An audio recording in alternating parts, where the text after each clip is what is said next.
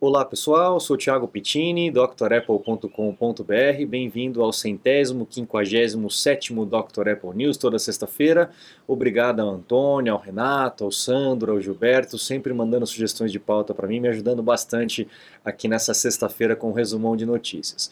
Vamos lá começar com as notícias históricas que nós temos hoje. A gente tem aí no dia 27 de junho, de julho, né, de 55, 1955, a Joanna Hoffman, é, o aniversário de nascimento da Joanna Hoffman é a da foto da, da, esquerda, tá? Da direita é a Kate Winslet, que acabou interpretando ela nos filmes do Steve Jobs. A Joanna Hoffman ela foi, teve um papel fundamental, né? Ela trabalhou na parte de marketing do Macintosh, era uma pessoa de muita fibra, era uma das poucas pessoas que conseguiam enfrentar aí o Steve Jobs e o seu temperamento maluco, né? E que não deixava se dobrar por aquela aquela manobra que a, de, de realidade que o, o, Steve Jobs tinha aí de tentar inverter a situação toda, né? Então ela, ela acabou entrando pro, pro grupo do Macintosh pelo Jeff Raskin, que acabou entrevistando. O Jeff Raskin estava dando uma palestra, ela começou a questionar, chegou a trabalhar inclusive na Xerox, naquele, naquele núcleo da Park, né, onde foi descoberto, entre aspas, né, o mouse, o sistema operacional gráfico. E numa, numa palestra com o Jeff Raskin, ela começou a debater com ele e tal. Ele achou uma moça interessante, inteligente, né, interessante para o time. E aí me chamou para fazer uma entrevista e ela entrou e participou de muitas coisas que aconteceram lá dentro da Apple. Quando Steve Jobs saiu e fundou a Next, ela foi junto e tal. Ela acabou sendo o braço direito do Steve Jobs é, até por conta dessa fibra dela, de ela não, não se dobrar por essas maluquices que o Steve Jobs tinha aí, principalmente na parte comportamental, né? Então, parabéns a Joanna Hoffman, uh, que teve um, um, papel fundamental aí, principalmente no Macintosh, no lançamento desse equipamento fantástico. Bom, nós temos também aí no dia 26 de julho de 2005 a última máquina uh, sendo posta à venda pela Apple desse iBook, esse computadorzinho espetacular que a Apple lançou. Eu, te, eu tive um desse também, trabalhei com, nossa, muita coisa eu fiz nessa máquina, é, inclusive gravei música nela, né, o microfone do próprio computador já era muito bom, era uma máquina espetacular, muito boa, é, compacta para Apple, para época, né? É, toda bonitinha, branquinha. Eu lembro que chamava muito atenção. Eu até não queria que eu trabalhava com publicidade na época, né? É, e na hora que eu ia mostrar os trabalhos e tal, a pessoa falava: Nossa, mas que máquina bonita. Eu falei: Não, não olha a máquina, olha o trabalho, que depois eu falo da máquina para você. Então, uma máquina muito boa, realmente me ajudou muito. É, ela só tinha um detalhe, né? Para desmontar essa máquina era um caos. Eu nunca vi tanto parafuso numa máquina só. Ela era toda envolta numa película, acho que é de alumínio, né, para arrefecer a máquina.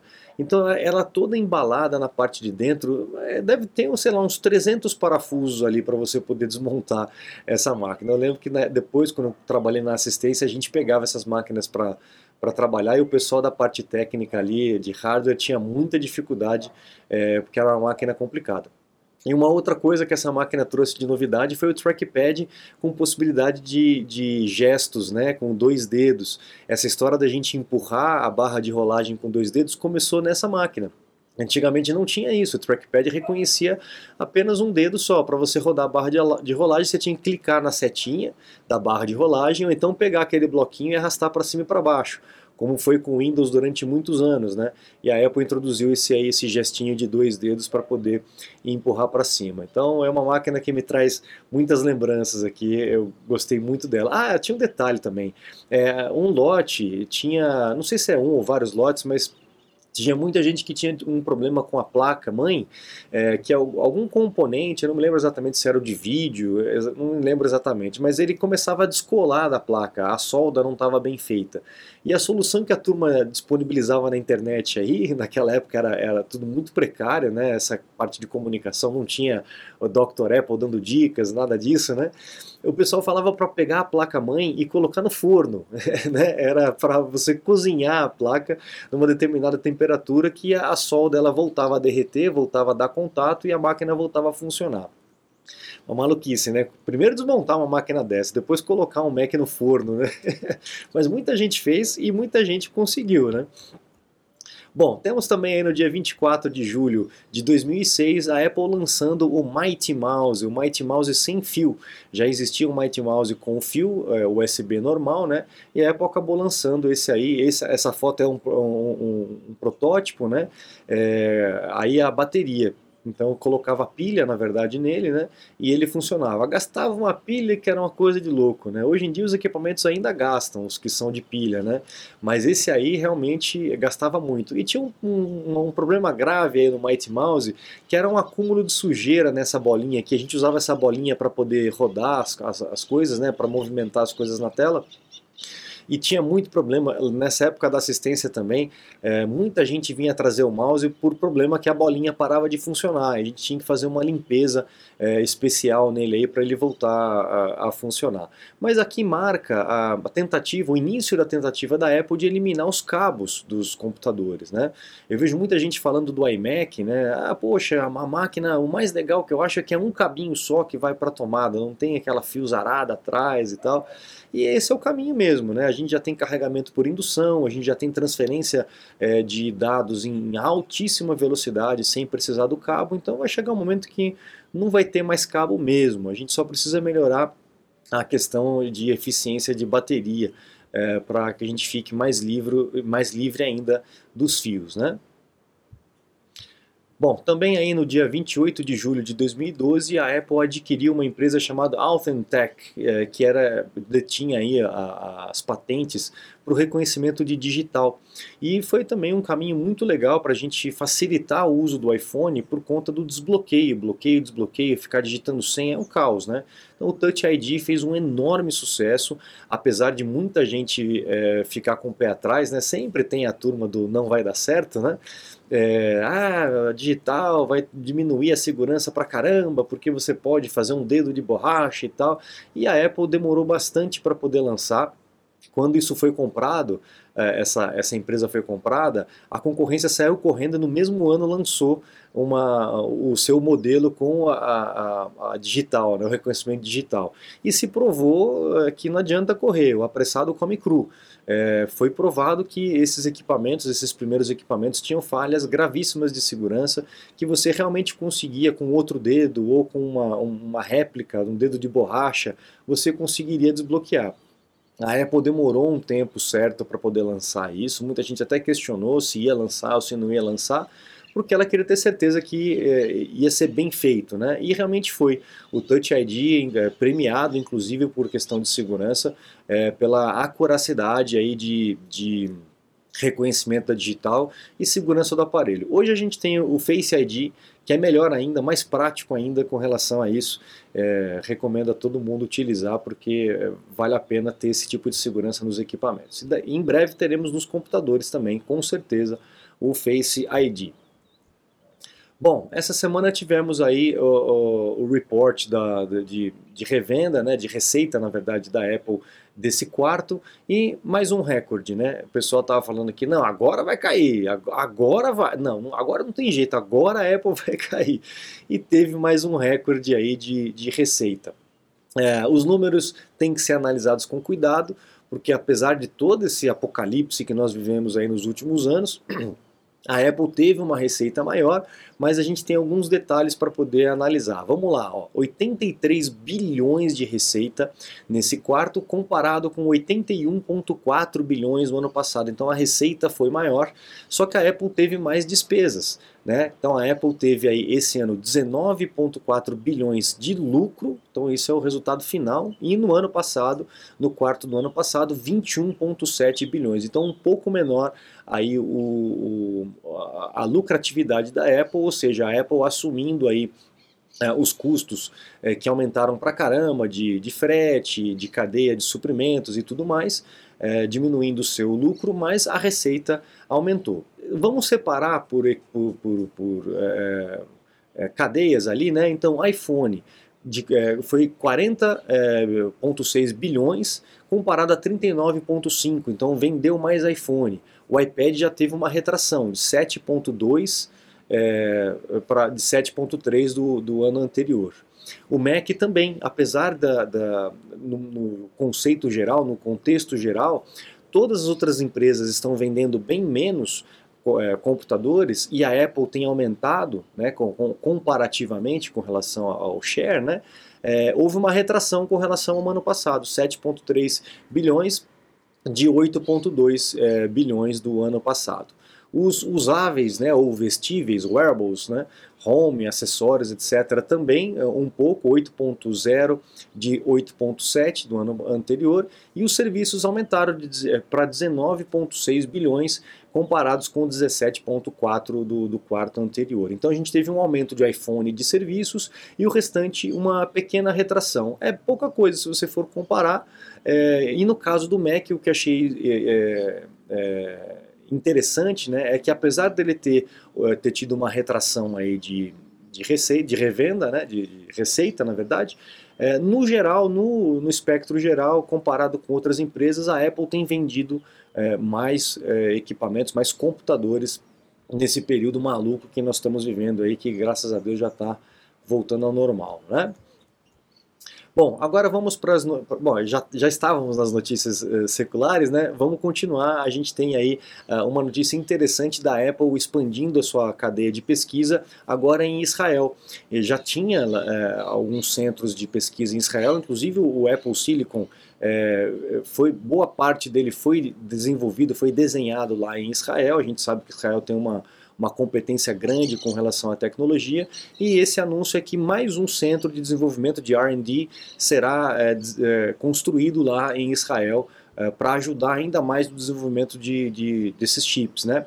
O John eu acho que é assim que fala o sobrenome dele, né? aquele camarada que sempre explica o processador da Apple nas, na, na, nos eventos da Apple, né? na hora que a, a câmera desce, vai para aquele porão né? cheio de Mac Pro e tal, e ele tem aquele sotaque meio esquisito de estrangeiro, esse cara ele é israelense, né? o Johnny Surugi. Então é, não é à toa que mais um centro de, de desenvolvimento vai ser feito lá em Israel.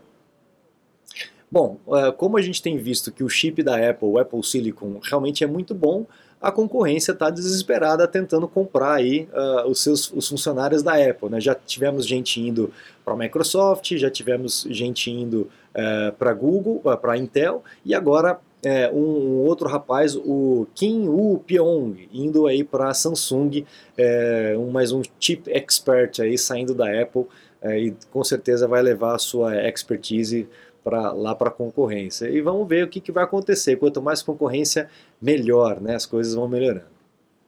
Agora, alguns rumores com relação à, Apple. A gente tem aí uh, o rumor do iMac maior de 27 polegadas também se esquentando essa semana, né? É, um pessoal na, na, na, internet dizendo aí que tem fontes confiáveis dizendo que a Apple vai lançar um iMac maior, um iMac escuro, né? A gente não sabe se vai ser um iMac ou um iMac Pro de repente, né?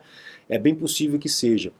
E nessa mesma esteira, uma, uma, um rumor aí de que a Apple já tem o Mac Pro pronto, o Mac Pro, né, é, com a Apple Silicon, já tinha inclusive com o M1, mas resolveu segurar a onda porque a gente já está no M2, obviamente, né, vai esperar o M2 Extreme aí, não faz sentido a gente ter um MacBook Pro de 13 polegadas com o M2 e a Apple lançar um Mac Pro, que seria a máquina mais porreta que tem, né, com o M1. Realmente, inclusive depois que houver toda essa migração da lineup inteiro da Apple, de todas as máquinas agora com Apple Silicon, a Apple vai precisar acertar o passo com relação à evolução dos processadores, senão vai ficar meio esquisito. Você compra um Mac Pro com M1 e também um Mac Pro de 13 polegadas com M2, então tá meio confuso ainda, né? A Apple precisa acertar o timing desses lançamentos. Uh, o Bing Chico, que é o nosso oráculo mais certeiro que nós temos aí, dizendo que a Apple está enfrentando dificuldades é, com a última parte aí da, da, da, preparação do iPhone, que seria uma tipo uma laminação né, da, das lentes. E no momento em que é feita essa laminação, a lente tem quebrado. Então, uma falha aí de, de, de da cadeia de suprimento né, do, do fornecedor dessas lentes e que isso uh, talvez uh, cause algum transtorno para a Apple aí com relação aos equipamentos. Pode ser que tenha algum tipo de atraso ou pode ser que o iPhone, depois que esteja com os usuários, possa dar algum problema na, na, na lente, o que daria uma dor de cabeça grande para a Apple, ter que trocar, etc., é, mais problemas judiciais, etc. Então espero que a Apple se isso realmente for verdade, que a Apple resolva é, essas questões é, antes de lançar o produto e que não haja atrasos, né, como tivemos aí nos últimos anos. Bom, falando do mesmo iPhone, iPhone 14, existe um rumor de que vai aumentar aí de, de 4 GB para 6 GB. O iPhone 13, é, a entrada de linha tem 4 GB e o, o 14 é, teria 6 GB. Aí o pessoal fala, ah, a concorrência tem 32, a concorrência tem 64, mas o iPhone precisa ter tudo isso? Ele não funciona bem, não funciona liso, não funciona suave, não roda um monte de coisa pesada? Então é essa que é a grande diferença, né?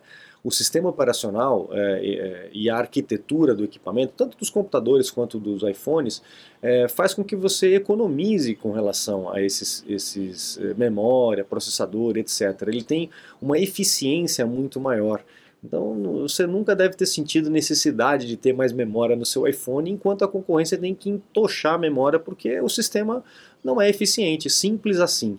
É, eu costumo falar com relação a, a, Mac e Windows, é que o Windows ele, ele é, é pouco eficiente comparado com o sistema da Apple. Então você precisa ter uma máquina muito mais parruda, muito mais potente para ter uma equivalência aí com relação à performance do Mac, sobretudo agora com o Apple Silicon, né? então bem diferente. Bom, temos aí produtos devagarinho, a Apple está tirando a, a, entrada Lightning, né, que é aquela entradinha é, que nós temos no iPhone, e está substituindo, porque agora a linha toda da Apple dos computadores já tem entrada USB tipo C, que é o padrão, não adianta chorar, não tem como. Né? Os equipamentos agora já estão vindo com USB tipo C, impressoras, mouses, HDs externos, né? Então não tem jeito, vai mudar até mudar de novo. Né? Depois que tiver tudo mudado para USB tipo C, a Apple ou outra empresa vai inventar uma nova porta e a gente vai ter que trocar tudo novamente, ou então ficar lidando com dongles, né, com adaptadores. Ou quem sabe até elimina toda essa questão de cabo e a gente tem tudo uh, over the air, né, tudo Wi-Fi aí é, para facilitar a nossa vida. Mas a gente tem aí rumores de que os próximos equipamentos virão aí com USB tipo C. O iPhone 14 parece que está fora dessa linha, uh, talvez o iPhone 15 tenha aí USB tipo C. Tem gente que fala que o, o iPhone 14 na linha Pro vai ter USB tipo C, mas a linha normal vai continuar o Lightning, ainda não sei. Os iPads também teriam a entrada USB tipo C, e uh, os, as caixinhas do AirPods também sairiam, cairiam Lightning e voltaria, entraria agora USB tipo C. Uh, o Battery Pack, né, aquele Power Bank da Apple, também entraria com o carregamento USB tipo C e mouse e teclado. Aliás, isso aqui dá até vergonha de mostrar essa foto aqui, porque esse umbigo aí do, do Magic Mouse é, acho que é a coisa mais bizarra que eu já vi em termos de design eh, da Apple. Eu não sei até porque a Apple não resolveu isso ainda hoje, né? Ainda é vendido o Magic Mouse com essa, essa falha de design terrível, onde você tem que virar o mouse de ponta cabeça para carregar, não pode utilizar enquanto está carregando. Realmente é é tenebroso isso aqui, né? A Apple devia ter vergonha disso aí e tirar do ar logo, parar de vender esse negócio e arrumar. Bota na lateral, ou então carregamento por indução, né? Enfim.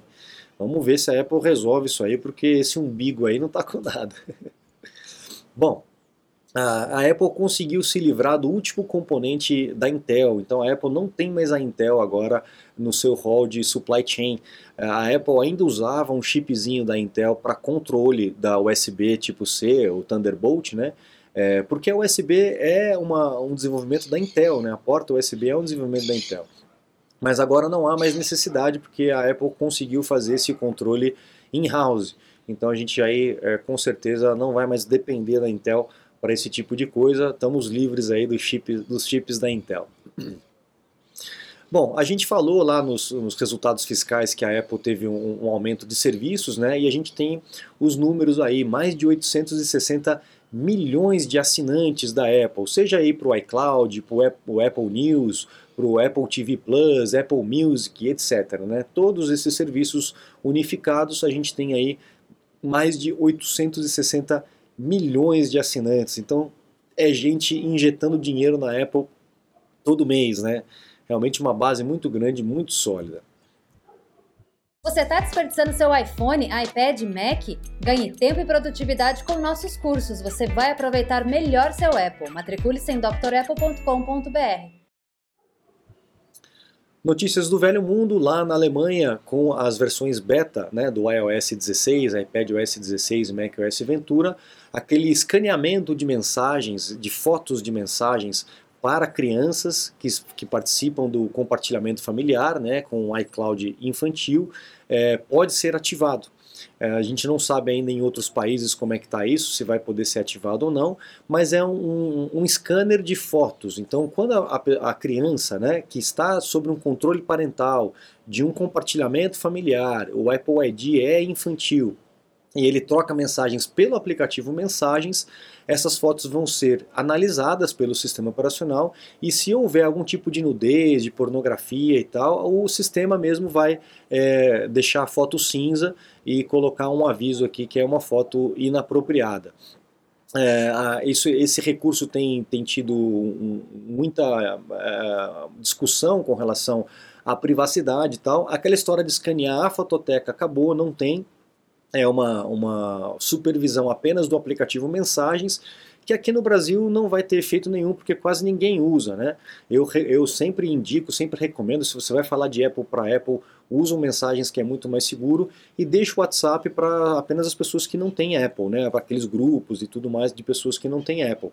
Mas utilizo mensagens que ele é muito mais seguro é, com relação às suas informações. Então fica atento como é que isso vai funcionar aqui no Brasil. E para encerrar a última notícia, a gente tem várias patentes aí da Apple com relação ao óculos, né? E a gente também tem uma declaração do, do Tim Cook numa, numa conversa, numa é, uma entrevista, né? Dizendo que esse ano a gente tem aí alguns, alguns lançamentos de cair o queixo, né? Vamos ver se é realmente com relação ao Apple Glass é, que a gente tem a, a, Apple ganhando o registro de, de muitas patentes relacionadas ao óculos. Então, pode ser que tenhamos aí novidades para esse Natal é, de um equipamento bem diferente que pode mudar ainda mais aí a forma como a gente interage é, com o, o, a realidade e também com os nossos equipamentos, né? Assim como o relógio facilitou o uso do, Apple, do iPhone, uma, um, um Apple Glass, um iGlass, um Apple Vision, sei lá como é que vai chamar isso, né? Pode ser que mude também muita coisa com relação à, à nossa interação com a tecnologia. Legal, pessoal. Então, assim, eu encerro o news dessa sexta-feira. Um grande abraço a todos vocês. Muito obrigado pela audiência. A Pink também está aqui fazendo bagunça. E acesse o site drapple.com.br, conheça os cursos completos e também os meus contatos estão lá para você agendar aí um suporte, uma consulta técnica online. A gente faz isso ao vivo, remotamente, tá bom? Muito obrigado, um grande abraço e até a próxima. Tchau, tchau.